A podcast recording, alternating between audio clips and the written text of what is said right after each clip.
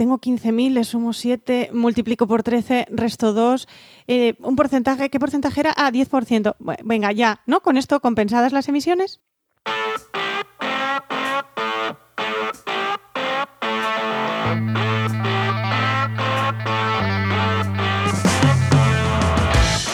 Bienvenidas y bienvenidos a RSC. Rescate Sostenible Corporativo. Tu podcast salvavidas para sobrevivir en la selva de sostenibilidad sin morir en el intento. Somos Paula Baldó, transformadora sostenible que puedes encontrar en enviral.es y Enoc Martínez, estratega de la comunicación que puedes encontrar en oikosmsp.com. Muy buenas, Paula. Hola, ¿qué tal? ¿Cuánto tiempo sin verte? Pues nada, aquí estamos de nuevo otra vez y hoy vamos a hablar de compensación de CO2. CO2, que es un tema que aunque parezca neutro, valga el juego de palabras, eh, no estoy hoy súper inspirada. Eh, suele dar bastante debate, suele crear debate y según en qué punto te encuentres de la cadena, puede que chirríe un poco hoy lo que vamos a contar, yo creo. Yo creo que más bien chirría más o chirría menos, pero...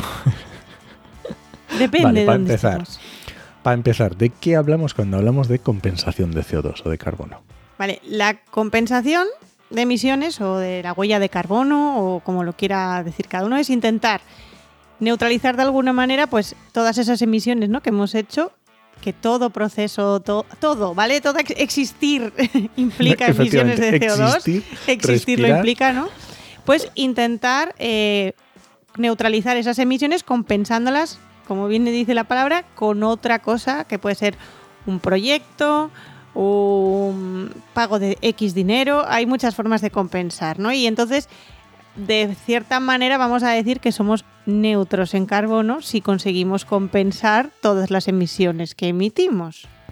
Mm, vale. Mm. vale, ahí empieza el problema, ahí, ¿verdad? Ya lo empiezas a notar. Ya empiezo a ver algo por ahí. ¿Dónde chirría? ¿Y qué tipo de compensaciones puede haber? Mm, pues bueno, vamos a tener por un lado. imagino. Eh, bueno, a ver, eh, la compensación a nivel formal ya eh, puede ser voluntaria, que es la mayoría de la que se suele conocer, pero también hay empresas que tienen obligación legal para hacer esa compensación. Hay normativa, hay sectores que son especialmente problemáticos y complicados y que generan muchísimas emisiones y que ya desde con el protocolo de Kioto, que luego el Acuerdo de París, todas esas movidas que a la gente le suenan un poco a chino, pero suenan ¿no? en prensa ¿no? y en los titulares, pues de repente hubo un momento que a determinados sectores se les obligó a que había que compensar un poquito todas esas emisiones. Vale, o sea que, mm, pero bueno, entiendo que estos sectores de por sí ya lo tendrán como asumido y digamos que ya lo, digamos que los dejamos un poco a un lado, estos que tienen la obligación. Sí, venga, vamos, podemos dejarlos un poco a un lado, pero eh, la parte legal también tiene su, su tema, ¿no? Y su quisquilla, como digo yo, y su cosquilla, porque aunque sí que es verdad que todas estas que están dentro de legal tienen su propio mercado de compensación de emisiones, unas estructuras ya a nivel europeo e internacional generadas y un pues en realidad hay como si fuera un como un mercado de valores pero de carbono para que nos entendamos no hay como como, una bolsa, no de compra venta eh, sí que es verdad que hay bastantes críticas también en ese sentido porque teóricamente esos proyectos en los que invertiríamos o haríamos para que nos entendamos un poco, las empresas que están en este mundillo están pues construyendo plantas hidráulicas o eh, plantas de solares, ¿no? Energía solar, instalaciones de energía solar y de producción de renovables en general. Normalmente en terceros países eh, que suelen estar en condiciones más desfavorecidas o que tienen un nivel económico que no se pueden permitir esos grandes proyectos y entonces lo que hacen es crear ese tipo de, instalaciones allí. La idea es, y lo bonito y lo perfecto sería, que eh, esos proyectos solo existieran como un añadido extra, o sea, que no estuviese previsto construir una hidráulica o una instalación hidráulica, o que no estuviese previsto construir una instalación de paneles solares de no sé cuántos miles de megavatios en África o en Arabia Saudí. Eso sería lo ideal y que eh, se hiciesen esos proyectos como extra, Pero la realidad es que nos encontramos con que las empresas planifican esos proyectos primero y luego dicen, oye, vamos a meterlos en el mecanismo de compensación de emisiones, que así nos ganamos un dinero y nos ahorramos millones del proyecto. Vale, esto es lo que se llama adicionalidad. Adicionalidad. Que viene a ser que, como yo estoy obligado a hacer X, voy a aprovechar que ya iba a hacer X para otra cosa y digo que lo voy a hacer para esto. Exacto, exacto. Eso se entiende muy bien porque eso es muy, muy mediterráneo, voy a decir. muy de cultura mediterránea. Nada, nada, ¿no? No sabes de qué. No sé. Pero sí, sí que es verdad que esa es la gran crítica que hay a este tipo de proyectos que en teoría son los de mandato legal y los de y los que se supone que están muy regulados y que están muy vigilados pero la realidad es que muchas veces, o sea, a mí me llegan, ¿eh? Yo te, lo digo con toda la naturalidad del mundo, a mí me han llegado empresas para decirme, oye, Paula, calcúlanos este proyecto que vamos a hacer de estas instalaciones de renovables en Arabia Saudí, además era en Arabia Saudí en concreto, eh, cuánto vamos a poder conseguir de créditos de carbono para poderlos meter en el proyecto y rentabilizar mejor el proyecto. Y además entiendo que son megaproyectos. Megaproyectos. O sea, estos son gigantes porque hay que compensar unas cantidades enormérrimas. Vale, vale, vale, vale. No es una pequeña hidráulica en un pueblito, no, no, no, no. Estos son kilómetros y kilómetros cuadrados de paneles solares. O sea, una cosa. Cosas que solo el desierto puede permitir, ¿no? Esas superficies ahí gigantescas, pues. Pues ahí van. Luego hablamos de superficies gigantescas, que me interesa el tema. vale. Pero hemos nombrado el tema de, esto como la bolsa, como los mm. mercados. ¿Cómo funciona esto? Porque claro...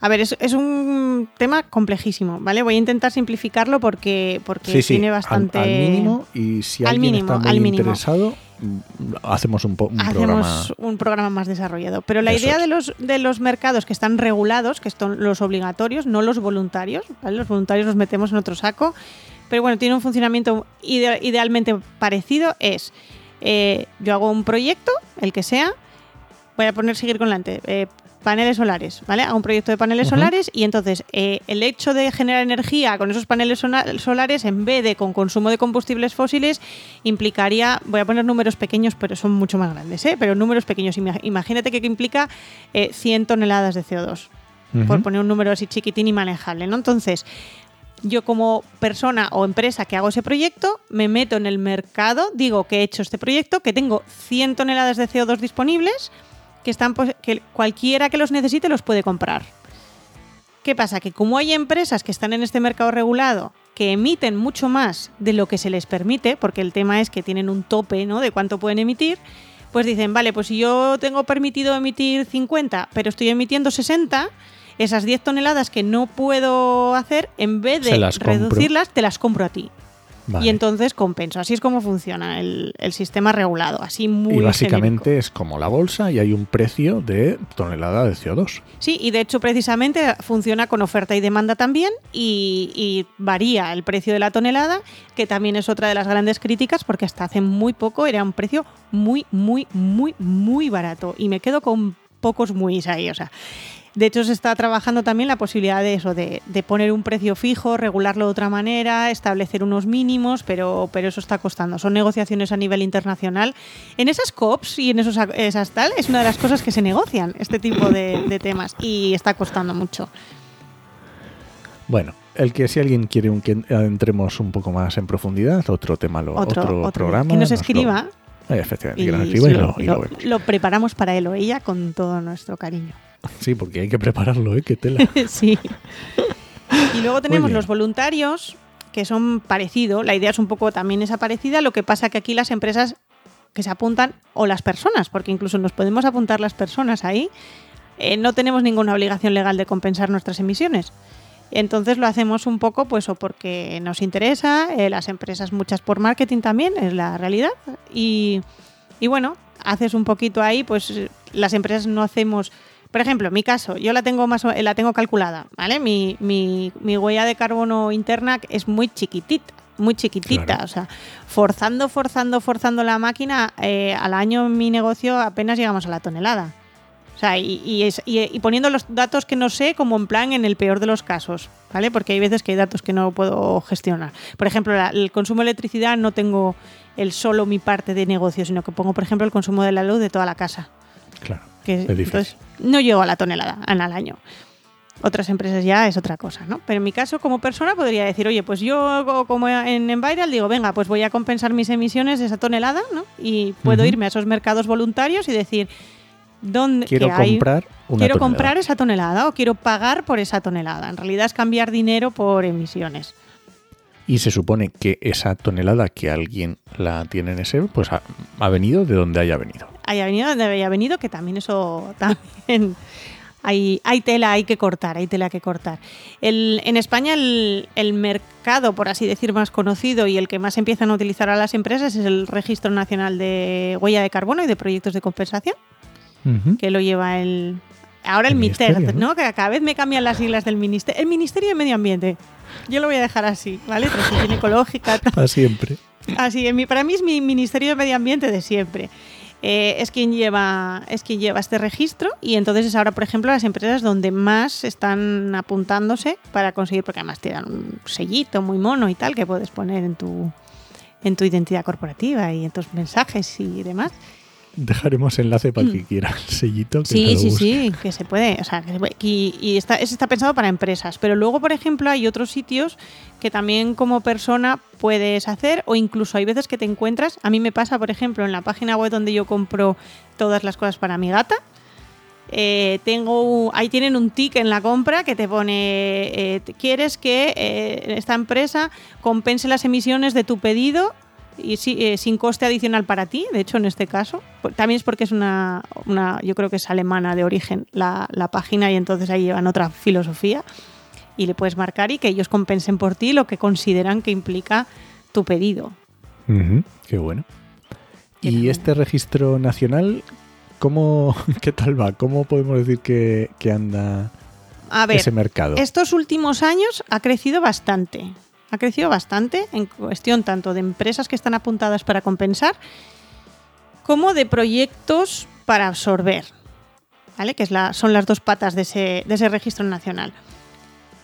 Pero, a ver, mm, necesitamos más proyectos de absorción si queremos ah, compensar todo lo que hay en España. O sea, no ya. Ahora mismo, de hecho, se puede mirar, cada día actualizan o cada dos días actualizan los datos y ahora mismo hay, parecen muchas, ¿eh? 600.000 toneladas para compensar disponibles. O sea, que proyectos que se han subido, como que están Absorbiendo. Que van a absorber, absorbiendo. porque de hecho además son pres- presunciones de absorción a 30 años, 30, 40 años, depende del proyecto. Es una estimación de cuánto van a absorber y ahora mismo hay disponibles 600.000. Vale, ¿y esto que decías es mucho o poco? A ver, eh, parecen muchas. Yo, como digo, yo solo consumiría una, ¿no? De esas 300.000, si quisiera ir por ahí. Pero, de esas 600.000, perdón. Pero eh, es que en España, o sea, España como país genera 300 millones de toneladas. O sea, España en su conjunto, o en sea, su todos, conjunto, todos. todos al completo, toda nuestra completo. actividad. Toda nuestra actividad. Son datos del INE, por si alguien tiene curiosidad. ¿eh? No llega a 300 millones, son 290 y pico mil. Vale, Pero bueno, me vale. O sea, eh, 300 millones de 300 toneladas es lo que generamos y podemos compensar 600.000. 600.000 en el registro. Que además Vale. el registro es exclusivamente, se permite meter eh, proyectos de plantación y reforestación, que esa es otra de las grandes debates intensos que hay. Ya, de otros tipos de proyectos que se puedan Podrían incluirse otro tipo de proyectos y, y lo estuvimos hablando, ¿no? Por ejemplo, eh, a lo mejor en agricultura se pueden analizar, eh, creo que está pendiente, ¿no? De analizarse un poco ese tema. Eh, podrían hacerse proyectos a lo mejor más tecnológicos que realmente impliquen emisión, eh, absorción de emisiones mm, Captura, y efectivamente. captura, pero, pero por ahora solo se admiten árboles. Ah, Bueno. Para hablarlo así, árboles. Árboles. Poco a poco. Poco a poco. Vale, y dinos algún ejemplo de empresas eh, a nivel español que podamos hacernos una idea. Pues mira, por ejemplo, estuvimos mirando eh, los datos de Iberia, que es una empresa que conoce todo el mundo. Eh, este dato está sacado de su memoria de sostenibilidad de 2021 también, o sea que podemos comparar un poco situación. Iberia eh, es un poco además creo difícil. que, además creo Sí. que lo has encontrado muy fácil en la memoria. Sí, ¿verdad? facilísimo, facilísimo. He tenido que rascar, bueno, bueno, ha sido un poco complicado y luego además está el dato súper desagregado, entonces es muy difícil de hacerte una visión global de lo que implican las emisiones reales de Iberia como compañía. Eh, viva la transparencia en las memorias de sostenibilidad. Nos remitimos a un episodio, a unos episodios anteriores, ¿no? Y, y la verdad es que eh, eh, voy a dar el dato de lo que ellos ponen que es sus emisiones por los vuelos. No, ellos no, eh, porque tienen luego aparte eh, las emisiones que implica pues sus actividades en tierra, sus instalaciones, consumo de energía, etcétera, etcétera, ¿no? Vale. Solo por los vuelos. Y por los vuelos tenemos 3 millones de toneladas. Así de pum. O sea que, ni siquiera ahí podrían los 600.000 toneladas. Iberia no tampoco. podría meterse en el. Podría compensar alguna, si quisiera, ¿no? De esas 600.000, pero si Iberia quisiese cogerse todas las emisiones que hay, en- o sea, las toneladas que hay permitidas en el registro, mm, no le llega, No le da. no le da. Ahí estamos, en esa, en esa situación estamos. Y además, bueno, tiene un precio. También es, es- Bueno, esto ya si queréis cacharrear, si queréis meter, podéis meteros en el registro del, del ministerio y ver qué tipo de proyectos hay. Y vais a ver que hay muchos proyectos que están disponibles, entre comillas, sus toneladas porque son proyectos para sí mismos. Me explico. Hay el bosque de Endesa 1, bosque de Endesa 2, Ah, Eh, ya se lo quiero decir. y hay empresas que directamente pues plantan sus propios proyectos, de- tienen sus propios proyectos de absorción y están inscritos ahí. Entonces, lo que generan lo compensan con sus propios proyectos, ¿no? Que también. Sí, que realmente no van a estar disponibles en el cómputo total, aunque en aparezcan. ahora están disponibles porque cuando los registran están disponibles, pero la realidad es que están planificados para que ellas mismas puedan compensar sus propias emisiones. Oye, y ahí, ahí, o sea, está contabilizado, más o menos tenemos una idea, porque claro, estamos hablando aquí de toneladas, estamos hablando de empresas, estamos, pero claro, mm, no estamos hablando de árboles. Estamos Porque hablando si de árboles. que solo podemos compensar con árboles, Uf, eso es un temón. Eso es un temón porque, porque no hay espacio suficiente para tanto árbol. La realidad es así. No tenemos espacio. Eh, el tema de compensar, aparte que, bueno, personalmente yo considero que hay otras cosas que hacer antes de compensar. Yo creo que compensar es el último, es el último paso de una estrategia de neutralidad en carbono. Lo último. Eh, hay, que, hay que primero plantearse reducir. Y lo que no podamos reducir ya lo compensamos, ¿no? Pero primero hay que hacer un esfuerzo real en reducir. Y el problema que está trayendo esa compensación es precisamente eso, ¿no? Que las empresas se están centrando, sobre todo las que son muy pequeñas, que no tienen unos volúmenes en principio aparentemente muy grandes de emisiones, ¿no? Se están centrando, en vez de mejorar sus procesos para reducir emisiones, es, bueno, como lo puedo compensar, pues pago y ya está vamos para adelante. vamos para adelante. Y no hay un esfuerzo real ¿no? de, de- de reducción de emisiones. Aparte que España es un país, eh, lo, lo leía el otro día en LinkedIn de una chica que no, no me acuerdo ahora cómo se llama, lo puedo buscar y lo ponemos en las referencias, que puso un post muy inteligente al respecto, que España no es, no es un país para centrarse en las repoblaciones y plantación, porque tenemos unos suelos muy pobres. eh, plantar además, ojo, que eh, no asegura que todos esos árboles sobrevivan, que no asegura que todos que todo se mantenga, que son proyectos Que a no es 30 fácil. años. No es nada fácil de mantener y de, y de, y de, de verdad compensar y llegar a compensar.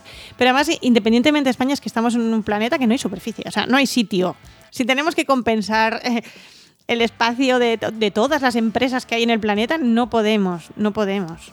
No hay Venga, hueco. cuéntame un poco las cifras estas que hemos hecho así, abuela. Hemos pluma. hecho así un poco, esto es un poco a lo bruto, ¿vale? Hemos hecho los, los números así a lo, a lo bestia. Como pero si bueno. nos sobraran millones de toneladas. Sí, como, de- sí, de así, así, ¿no? Pero bueno, más o menos, para que nos hagamos una idea. Ahora mismo, la Tierra, quitando la parte de aguas o la parte superficie terrestre potencialmente reforestable, ¿no? Es lo que hemos intentado ver. No tenemos eh, 15.000 millones de hectáreas. No nos vamos Vale. a meter lo que es una hectárea, porque ya las, es cuando empezamos con kilómetros cuadrados nos explotan las cabezas de los números. Quedemos en hectáreas, 15.000 millones de hectáreas hay de tierra. Ahora, si quitamos desiertos, eh, zonas glaciares, o sea, sitios donde no podemos plantar porque ahí no crecen árboles, ¿no? Que es lo Vale. que tal, prácticamente nos cargamos la mitad. O sea, 7.000 millones se van fuera. 7.000 millones fuera. Se nos van fuera. Ahora bien, no podemos tener todo árboles para compensar. Vamos a tener que comer de algo, ¿no? Y a la agricultura vamos a tener que dejarle un huequito. Entonces, Vale. y solo agricultura. No me voy a meter en terrenos dedicados a ganadería. ¿Vale? Vale, vale, Superficie utilizada por ganadería. Solo agricultura ahora mismo hay un millón. o sea, mil millón millones, no, mil millones, perdón. No, un mil, mil millones, millones. fuera también. O sea, ya nos hemos, ahí sí que ya nos hemos vendido la mitad. Y bosques que ya existan, o sea, que ahora ya esos ya absorben, o sea, esos no cuentan para no- esas no absorciones porque ya están. Claro, no nos vamos a cargar para poner nuevos. Exacto. ¿eh? Ya tenemos otros 4.000 millones. Vale. Resumiendo, ¿cuánto nos queda? 3.000 millones. O sea, tendríamos que prácticamente plantar lo mismo de bosque que hay ahora. Que no es mucho, ¿eh? Parece un montón, pero no es mucho. A O sea, nivel de cuánto puede producir. Disponibles 3.000 millones de hectáreas en el planeta Tierra para plantar. Si quisiésemos compensar emisiones, plantando. Y suponiendo, y, y para que nos hagamos una idea, 3.000 millones de hectáreas es más o menos la superficie que tiene África entera. Sí, Todo más o África, menos. el continente africano, más Sí, o menos. Así para que lo podamos un poco visualizar. Sí, sería más o menos la superficie equivalente de toda África.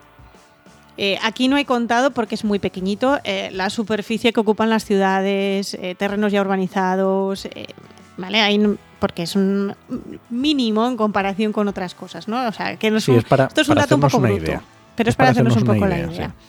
Entonces, claro, nos encontramos con eso y nos encontramos además que, que no todos los bosques producen, o sea, compensan igual. O sea, porque claro, estos 3.000 millones están repartidos por el planeta, no, están, no son todo maravillosos bosques tropicales, ¿no? Son y zonas tropicales que puede crecer ahí maravilla, ¿no? Hay zonas que sean pues como los bosques que crecen en aquí en Asturias o, o en Castilla León, o que son lo que son y lo que da Sí, el terreno. Bosque mediterráneo. Bosque bueno, mediterráneo que tiene una capacidad de absorción limitada y, y- y ya está, ¿no? Entonces, bueno, andamos justicos despacio. Justicos. O sea que tenemos que alquilar un segundo planeta Tierra solo para compensar, ¿no? Solo para compensar, sí. Sí, sí, sí, sí, yo creo que sí. Que a lo mejor hoy alguna futura misión espacial puede acabar ahí, ¿eh? pero, pero sí, no tenemos espacio. La realidad es que no hay espacio y, y por eso yo creo que no está mal como primer planteamiento y para ayudar un poco en ese proceso de neutralidad en carbono, el poder tener mecanismos de compensación, pero no son la solución. O sea, las empresas se tienen que olvidar de que la compensación es la solución, porque no lo es. No lo es. Y ahora mismo eh, todavía hay muy pocas empresas o muy poco volumen de movimiento en compensación de, de emisiones. Entonces, por un lado, el precio de la tonelada de CO2 no es muy cara. Entonces, los que están empezando a poder compensar lo están pagando un precio mm, relativamente barato Asequible. y asequible. Pero, ¿qué va a pasar cuando tengamos en 2030? Que es en siete años. A ver, pensemos que son siete años de la vida nada más. ¿eh? En 2030, todos esos compromisos de neutralidad en carbono, es decir, que todo esté perfectamente compensado y que no haya y que haya cero emisiones netas. eh, cuando nos estemos acercando a esa época, que no hay ni terreno suficiente, ni, ni, ni proyectos suficientes, ni capacidad de absorción suficiente de emisiones, va a haber un. Bueno, preveo una subida de precios de la tonelada de CO2 mm, espectacular. Eso para empezar. Eso para empezar. Y segundo, que no va a haber para todos. Si usamos solo compensación como estrategia, no va a haber. Vale, entonces, ¿qué estrategia tenemos que seguir? Reducir.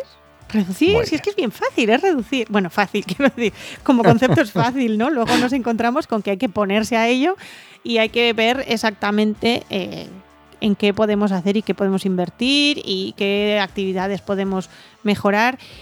Y lo hablaba el otro día con una persona, que es que todo este tema de, me da igual, sostenibilidad, eh, compensación, neutralidad en carbono, implica cambios, implica cambios estructurales, que es lo que todavía a las empresas les cuesta ver.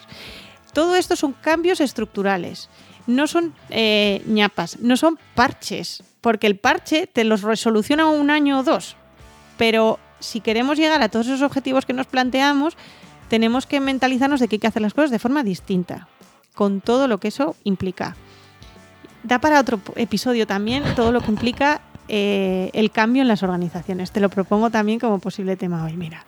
Y además hay una cosa también que suele pasar, que es que la reducción suele implicar menores costes para los procesos industriales. Hmm. Así que también merece la pena porque aunque el cambio que tú dices de cambio de modelo implique una inversión Sí. a largo plazo, normalmente suele significar una reducción de los costes. Así que yo creo que también es muy interesante verlo Es muy desde esa- interesante. Desde esa, Lo otra que forma. pasa que cuesta mucho eh, que las empresas vean esa, Sí. ese enfoque a, a largo plazo o corto. Bueno, ni siquiera es largo, es más bien medio, ¿eh? son, son proyectos de medio, medio plazo. A Cada nivel organizacional. medio- ¿eh? Cada vez medio plazo se va haciendo más corto. Sí, el medio plazo cada vez es más chiquitín, pero, pero sí que es verdad que, que suele ser ahorro, ahorro de costes a la larga. O sea, es una inversión. De verdad es inversión. Lo que pasa es que cuando invertimos no esperamos tener un retorno de la inversión en el año, en el mes uno, ¿no? O lo esperamos cuando se invierte en bolsa, no esperas hacerte rico en tu, con tu inversión en, al siguiente mes, ¿no? Esperas unos años a que eso sube, baja, se mueva, ¿no? Pues esto es lo mismo. Entonces tenemos que pensar en que hay que cambiar, que hay que cambiar y que hay que reducir y pensar en cómo podemos reducir. Y estamos a tiempo de ponernos las pilas y ponernos a reducir, pero hay que ponerse ya. No lo dejemos para 2025 o 29, cuando no lleguemos ahí al, al objetivo. Bueno, pues si me dejas meter ya mi apunte de funcionario quisquilloso y, Adelante. y nos vamos, ¿vale? Perfecto. Vamos a ver, quería decir que hay que tener en cuenta que la ley de cambio climático es del 2021, de 17 de 2021. Y en ella habla que en cuanto a la huella de carbono y los planes de reducción de emisiones de gases de efecto invernadero, se modificará el Real Decreto de 163-2014. Estamos en 2023. que yo sepa no se ha modificado. No, que yo sepa tampoco. Y la ley de cambio climático de 2021. A lo mejor ya era hora. Ya era hora. Y bueno, cosa, ¿sabéis lo que implica que ese Real Decreto que sea de 2014? Que existe el registro de huella de carbono desde 2014. Y algunos se están enterando hoy. Y ¿no? algunos se estará enterando hoy o se habrá enterado el año pasado cuando se planteó las estrategias. Pero este registro existe desde 2014. Bueno, yo creo que Ya, ya, nos este dejamos susto, hoy ahí. ya. bueno, pues muchas gracias por escucharnos y puedes dejarnos comentarios y sugerencias en podcastidae.com o en tu reproductor preferido. Hasta la semana que viene. Nos escuchamos.